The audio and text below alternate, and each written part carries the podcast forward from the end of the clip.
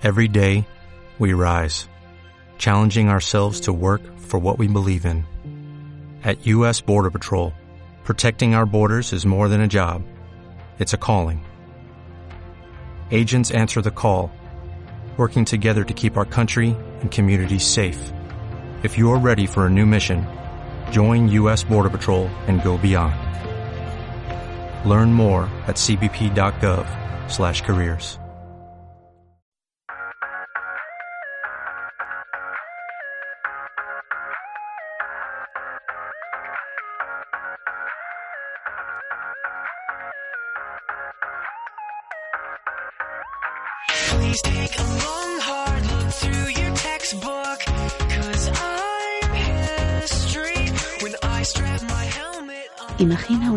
especie de cavernosa vivienda subterránea provista de una larga entrada, abierta a la luz, que se extiende a lo ancho de toda la caverna, y unos hombres que están en ella desde niños.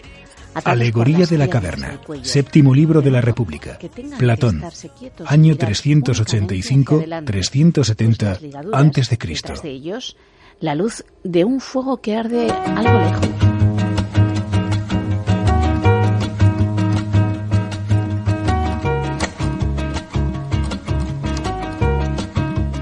¿Cómo es vivir en una cueva? ¿Cómo fue vivir en una cueva? Se cumple medio siglo desde que salieron de ella y no lo hicieron con agrado, sino forzados por el decreto del gobernador civil que tocaba entonces. Atrás dejaron, por lo tanto, su hogar en el más amplio sentido de la palabra, porque en aquellas cuevas la luz de la lumbre proyectaba la imagen de sus habitantes. Los cuevanos y las cuevanas leyeron con estupor un titular el 27 de mayo de 1965. Había que salir de allí antes de dos meses.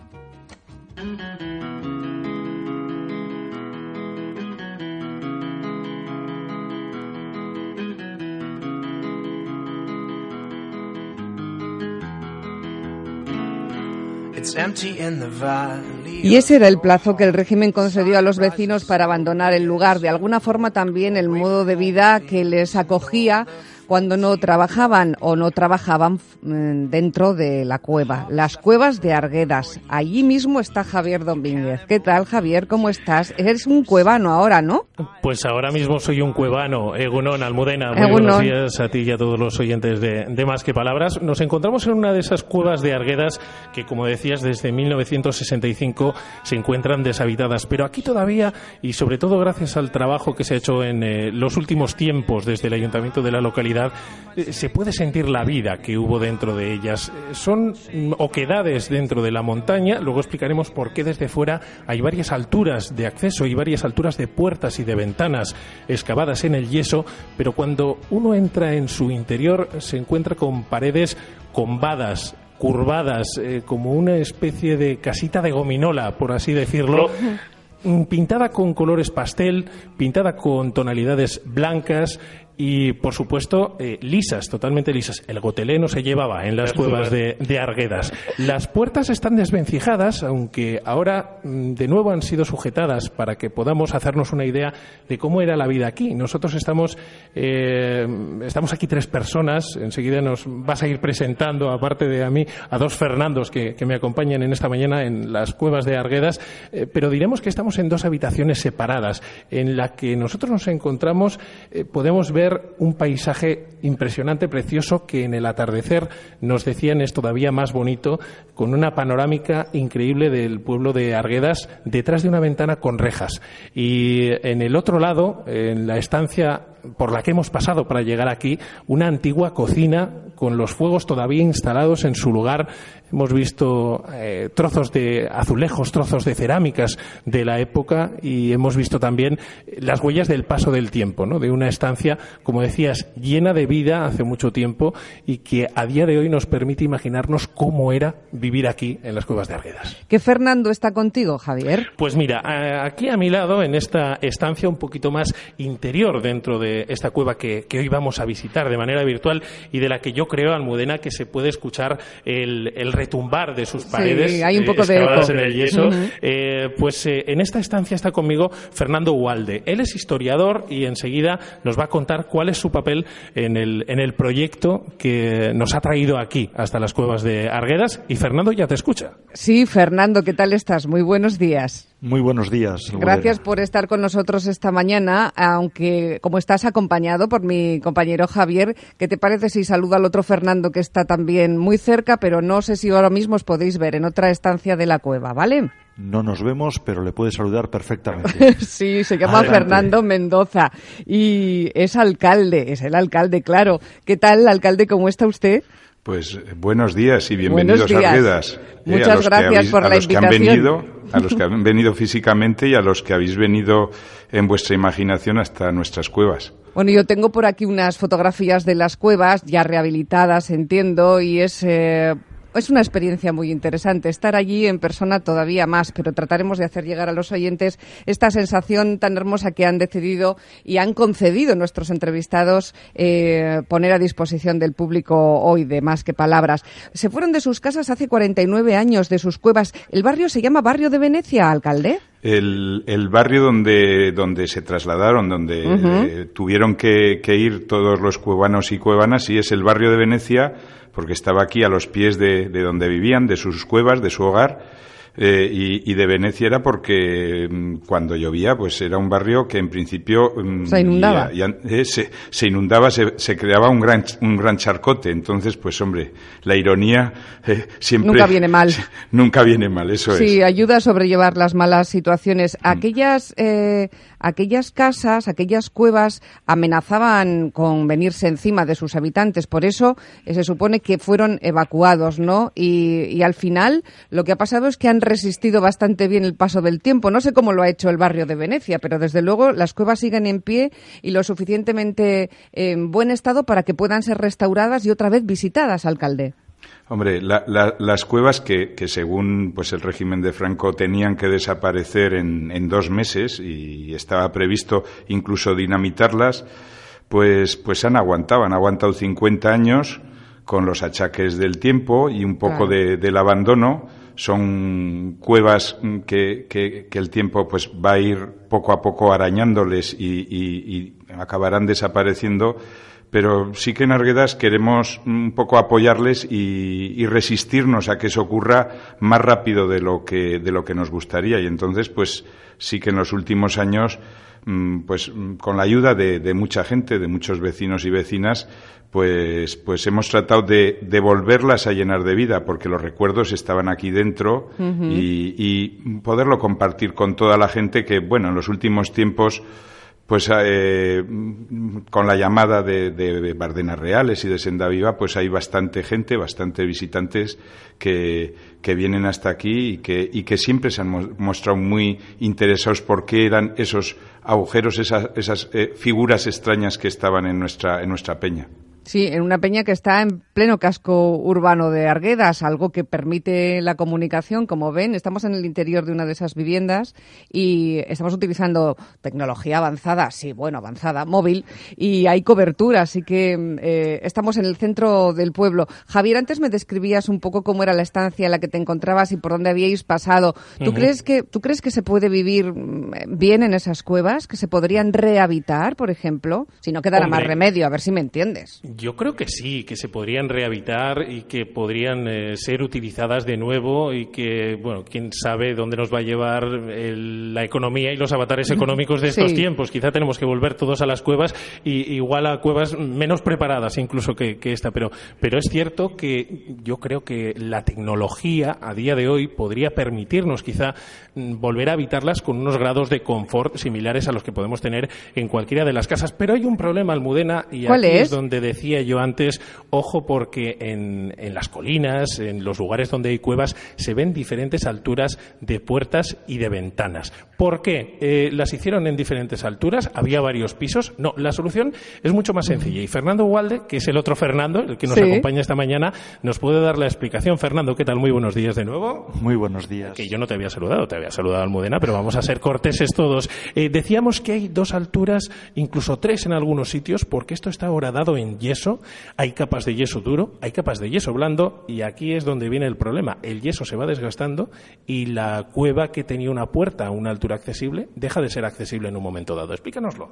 Efectivamente, normalmente las técnicas de construcción de estos emplazamientos de cuevas vivienda era aprovecharse de la geología del terreno, es decir, eh, las montañas de yeso, eh, por lo general la distribución del yeso es de una manera, eh, vamos a decir, por estratos, se alternan las capas gruesas y las capas blandas, el yeso duro y el yeso blando. Entonces lo que se hacía pues era vaciar la parte blanda, de tal manera que eso pues era fácil de trabajar y de esa manera te quedabas con un techo duro y un suelo duro ¿eh? y lo que trabajabas era sobre blando tan sencillo como que cuando de pronto venía un hijo pues era así de simple. Había que excavar otra estancia más. Ese era el mecanismo habitual.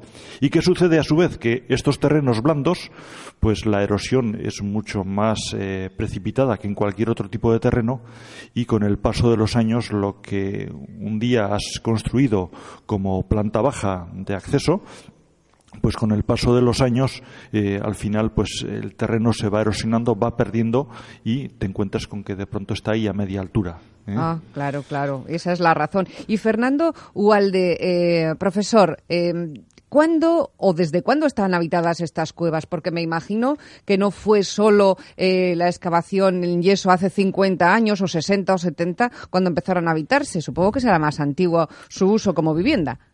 Bueno, si ahora hiciésemos un recorrido por Navarra, Sí. eh, nos encontraríamos con que, digamos, hay tres tipos de cueva, por decirlo de alguna manera.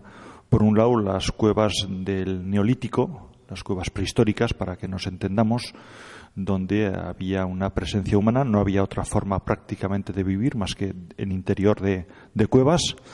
Por otro lado, tenemos otro tipo de cuevas de gran valor y que en Navarra además tenemos el privilegio de contar con algunas de ellas de verdadero lujo, que es de la época de los moros. ¿eh? Tenemos, por ejemplo, en, en Lerín, en Lerín hay tres cuevas, como digo, a media altura de un monte, donde hoy dices, ¿cómo accedemos ahí? Bueno, pues eh, recientemente, hace un par de años, se, se pudo hacer a través de, fueron tres escaladores quienes descendieron hasta ellas y pudieron hacer ahí un reportaje fotográfico y sobre todo comprobar el buen estado de conservación.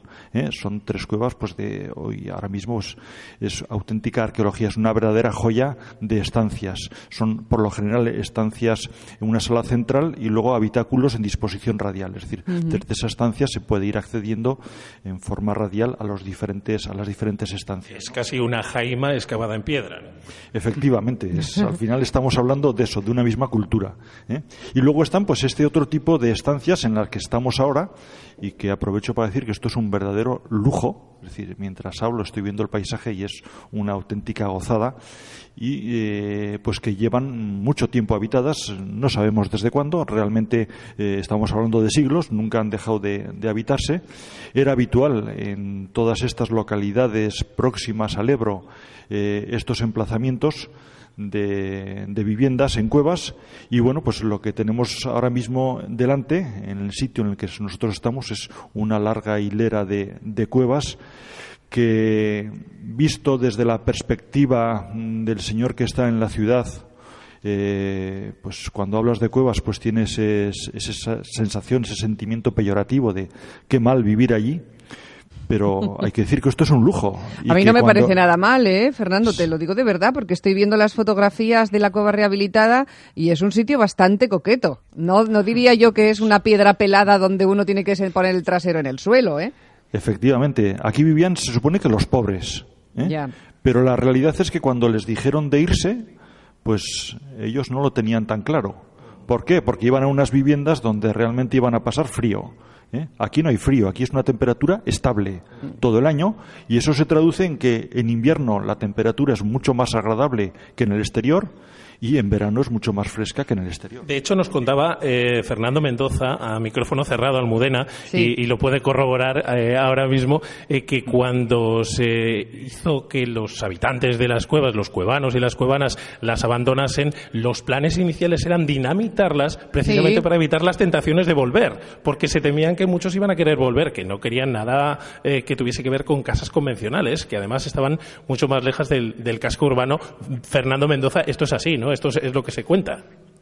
Hombre, el, recuerdo de la gente es un recuerdo ah, eh, agridulce. ¿eh? Vamos a decir que las condiciones en, el año 65 eran unas condiciones difíciles para, para mucha gente y especialmente pues, pues para la gente igual más humilde que era la que, la que vivía en las cuevas, aunque las condiciones de vida de, otros muchos vecinos y vecinas de Arguedas que vivían en el pueblo, pues, pues, pues también serían mm, eh, duras, eh, difíciles.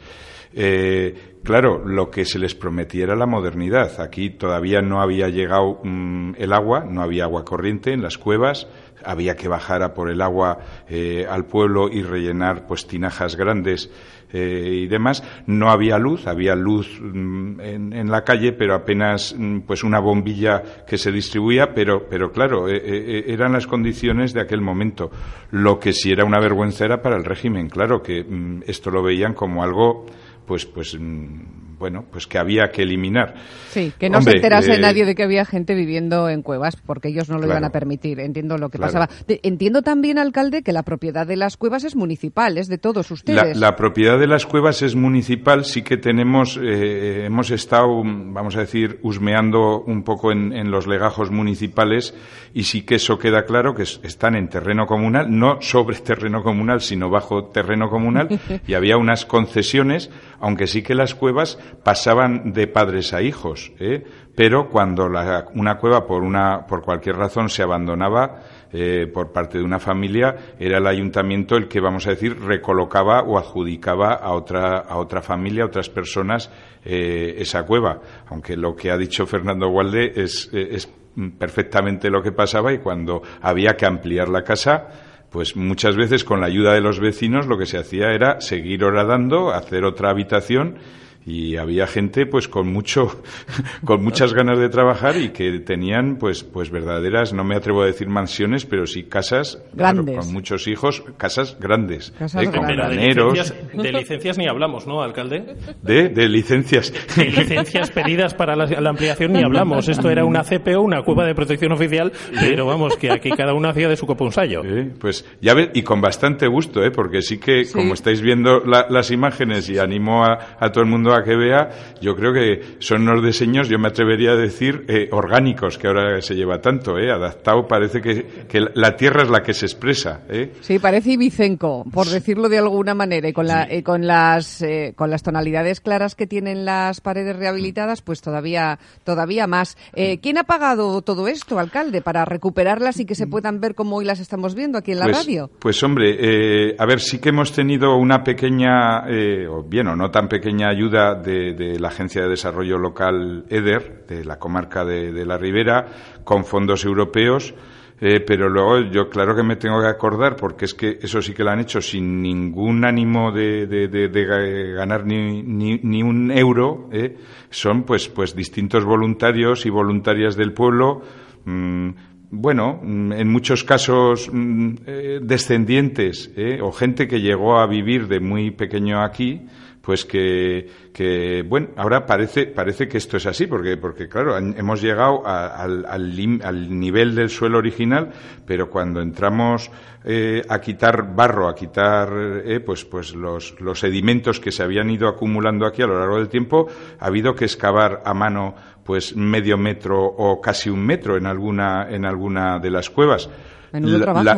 Eh, hombre, ha sido un trabajo mm, importante ¿eh? y eh, sí que mm, donde hemos hecho ese trabajo de recordar, de recuperar la, cueva original es en una de las cuevas porque sí que también queremos mm, y dado que aunque, que aunque nos gustaría sí que incluso poder vivir aquí eh, eh, en una cueva como esta, sí que hay sus riesgos, sobre todo sus riesgos debido, como, como ha comentado Fernando Walde y, Javier, a, las condiciones geológicas. Sí que queremos dar esa idea de paso del tiempo, ¿eh? del tiempo inexorable de lo que de, mm. cómo de lo que ha ido haciendo el, tiempo y de lo que eran las cuevas antes de la intervención humana porque claro, esto es un, un, un elemento natural que hace pues, pues aproximadamente, calculamos que aquí estas cuevas en Arguedas en concreto pueden tener, mm, pues son de finales del siglo XIX, de, mitad del siglo XIX en adelante, pues anteriormente lo, que había es una, una, lo que aquí llamamos una peña, un cortado, un cortado natural, y ese es su destino dentro de, de un tiempo. Claro, y a Fernando Ubalde me gustaría pedirle que describiera para nuestros oyentes cómo es el complejo de las cuevas de, de, Arguedas, qué es lo que se encontrarían si se dieran una vuelta por ahí, cuántas hay, cuántos kilómetros de túneles excavados, a cuánta gente acogieron. Eh, Arguedas, recordemos, es un pueblo que tiene aproximadamente unos 2.300 habitantes. Mm. ¿Qué contamos de las cuevas, Fernando? Bueno, pues en este momento lo que tenemos delante, de forma paralela, dispuesta paralelamente hacia el pueblo, es una hilera, mm, es decir, es un monte que lo vemos lleno de agujeros, pero que realmente, es decir, detrás de todos esos agujeros hay varias decenas, eh, se hablaba en según qué épocas, pues de 40, cuarenta y tantas viviendas realmente completas. En algunos sitios se habla incluso del doble, depende del concepto de vivienda que apliquemos sobre cada una de estas, de estas estancias, ¿no? En cualquier caso, eh, lo que sí hay que decir, eh, rehabilitar todo esto es muy difícil, es muy costoso, seguramente no es práctico.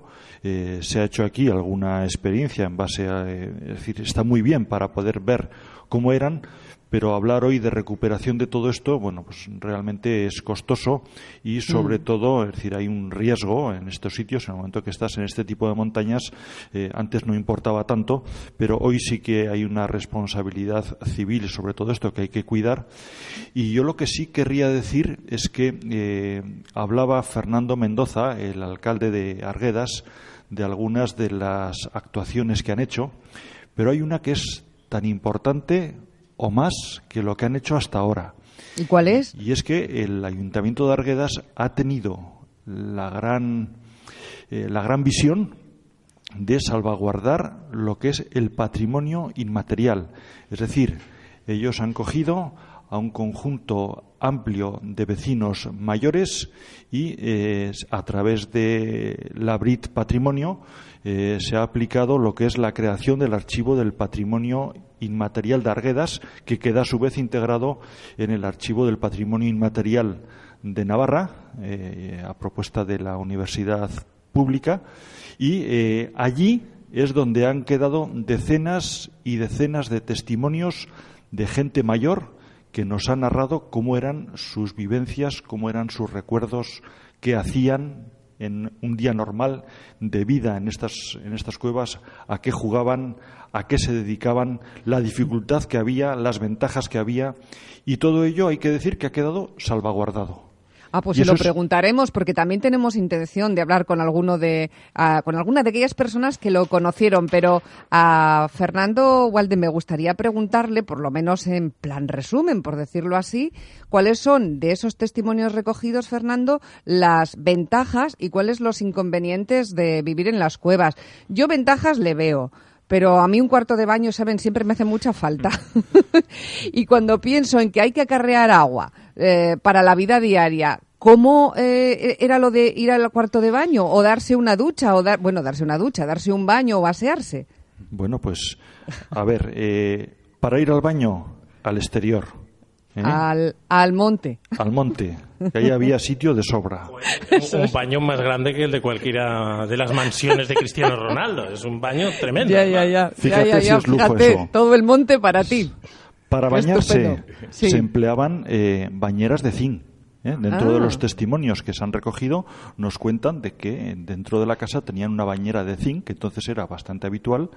El inconveniente, pues lógicamente desaguarlo, claro, había también que después. había que acarrear el agua hasta aquí. Claro. Acarrear el agua, normalmente aquellas mujeres eh, cuentan de que desde el centro del pueblo hasta la cueva eh, a veces empleaban pues unos 15 minutos teniendo en cuenta que llevaban un cántaro lleno de agua debajo del brazo y el otro también lleno de agua encima de la cabeza. En la cabeza. ¿eh? Ujú. Entonces, con esos cántaros, vete y llena una bañera de zinc.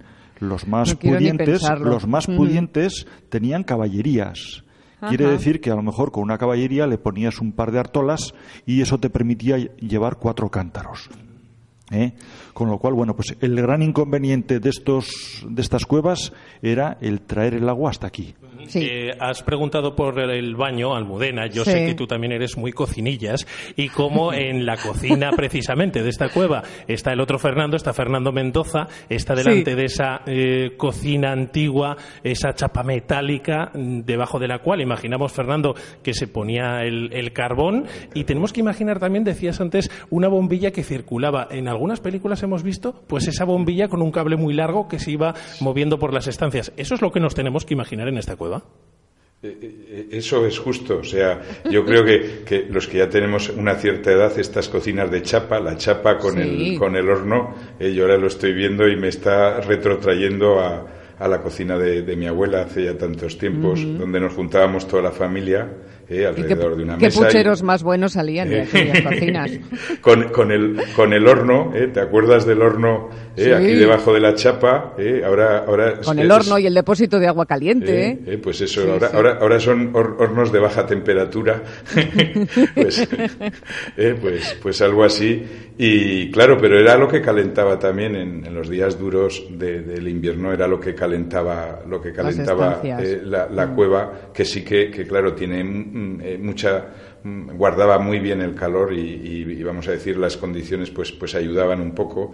Y luego el tema de la luz pues así es o sea con una bombilla porque no daba la, la potencia que llegaba hasta aquí no daba para más eh, pues de, de la misma iluminación eh, pública eh, se echaba un cable y con ese cable pues cuando te ibas a la cama eh, pues eh, y, y al, y al final claro los candiles las velas todo eso pues es lo que es lo que lo que lo que acababa viendo. Pero me, me ha llegado a emocionar sí que eh, oír a, a Fernando Walde hablar de- del patrimonio inmaterial de Arguedas porque bueno han sido mm, eh, 23 mm, personas ya mayores, alguna desde que se hicieron las entrevistas pues han fallecido también, eh, pues gente mm, bueno que me toca más, más cercano eh, pues que, que contestaron eh, a- que, rememoraron todos esos recuerdos y luego hemos seguido insistiendo en, en esa línea de- de- del recuerdo de porque porque la, la tradición hay muy pocos datos eh, escritos. A ver, hemos hemos hecho un primer un, un- un primer una primera recopilación pues de lo que es información oficial de, de los archivos municipales pero claro la información de verdad está en el recuerdo de la gente y más Claro. sobre este tema de las cuevas y entonces además de- de- de- del tema del patrimonio inmaterial que ahí queda unido al resto de, los recuerdos de, multitud de, navarros y navarras de todos los rincones de, Navarra pues sí que eh, hemos hecho un paso más allá mm, eh, vamos a decir, tocando todavía, si, si cabe más, el, corazoncito y los recuerdos de la gente y, nuestro cineasta eh, Íñigo Floristán eh, nos presentó un trabajo, pues para mí, a ver, mm, casi lo presentó aquí en el pueblo estas navidades y a mí casi me daba miedo ese, ese preestreno en, en, en Arguedas porque era, claro, era con los, con los protagonistas. Había gente allí, gente eh, muy mayor en algún caso y algunos, pues, pues gente algo más joven que, que había nacido en las cuevas. Y claro, mm, eh, es un material muy sensible, el, el de Sin los duda. recuerdos, el de, el de, el de la de las emociones, ¿no? El de las Claro, emociones, sí, el de las sí. emociones. Y hombre, sí que ya el estreno mundial de, de este documental, ya, vamos a decir, habiendo hecho toda la postproducción, el 29 de mayo, coincidiendo exactamente Con un homenaje, casi- con el homenaje que van a hacer Claro. ustedes ahí. Sí, va- vamos a hacer un homenaje aquí, que me lo reservo, que eso quiero que sea sorpresa para todo el mundo, pero el 29 de mayo en la Filmoteca Sí. de Navarra, presentamos, pues para eso, en estreno, en, exclusivo, estreno mundial, eh, el documental Mi casa, mi cueva, que yo creo que es pues un pequeñito, vamos a decir, eh, recuerdo de, este rincón, de este rincón de, Navarra, pero que a mí me, al verlo me, me pareció que era una historia también universal, que puede llegar a, bien a la sensibilidad de, muchas personas, ¿eh? de una vida dura, ¿eh? de una vida pues muy trabajada, pero, pero con un mensaje pues muy, muy humano que yo creo que va a gustar, que va a gustar muchísimo.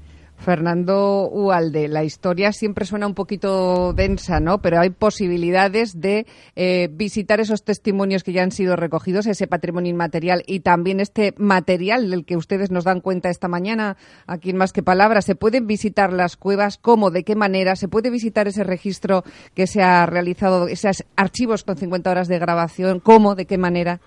Bueno, ahora mismo lo que se está haciendo en toda Navarra es pueblo por pueblo, eh, a través del respaldo de los respectivos ayuntamientos, eh, es hacer esa recogida de la memoria colectiva, de la memoria individual, de la memoria familiar de decenas de personas en cada localidad que de alguna manera pues eh, nos van transmitiendo no solamente sus recuerdos, no solamente su memoria, sino que basta ver esta cueva y mm, basta trasladar esos recuerdos y esa memoria a esta cueva para entender que lo que nos transmiten realmente son lecciones de vida, eh, lecciones de austeridad, gente que no tenía nada y sin embargo son más felices que nadie.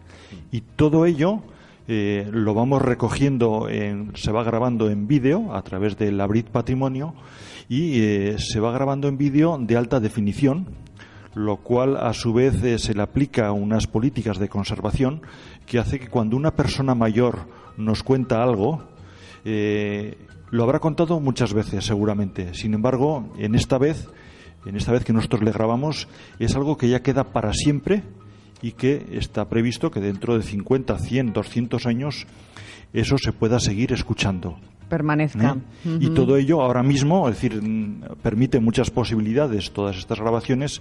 En principio, a través de la universidad pública se ha creado la, la web navarchivo.com, donde poco a poco se van descargando eh, una parte de estas entrevistas, pero lo que sí tiene una consecuencia lógica por parte de los ayuntamientos es una vez que reciben estas entrevistas, pues poder con ellas utilizar pues para hacer un documental, para hacer una unidad didáctica para hacer una página web, para hacer mil cosas. Y de la visita a las cuevas, mejor que responda el alcalde, Fernando Mendoza, eh, cuando y cómo se pueden visitar estas cuevas, como la que nos eh, um, alberga en esta mañana de domingo. Visitar que no ocupar. Mm.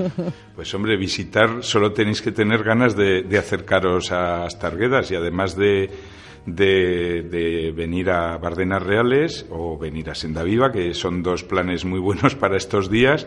Tengo que hacer un poquito de, publicidad también. Casi no hace ni falta, porque me han dicho que está todo lleno, ¿eh, alcalde? Bueno, bueno, pues hombre, eh, en, en, Arguedas ya son casi 300 camas, entonces me alegro de, esa noticia. O sea que, sí, sí, que está todo eh, bastante, bastante eh, lleno y, muy solicitado. Y encima son fiestas también, ¿eh? O sea, desde, desde, desde, ya sábado, domingo de, y lunes eh, estamos a, tope. Pues entonces no tenéis más que venir, acercaros a lo que es eh, el aparcamiento de autocaravanas, que está señalizado mm, bien, pues de, prácticamente desde cuando ya salís de, de, la carretera eh, general, de, la carretera general que, trae hasta Arguedas.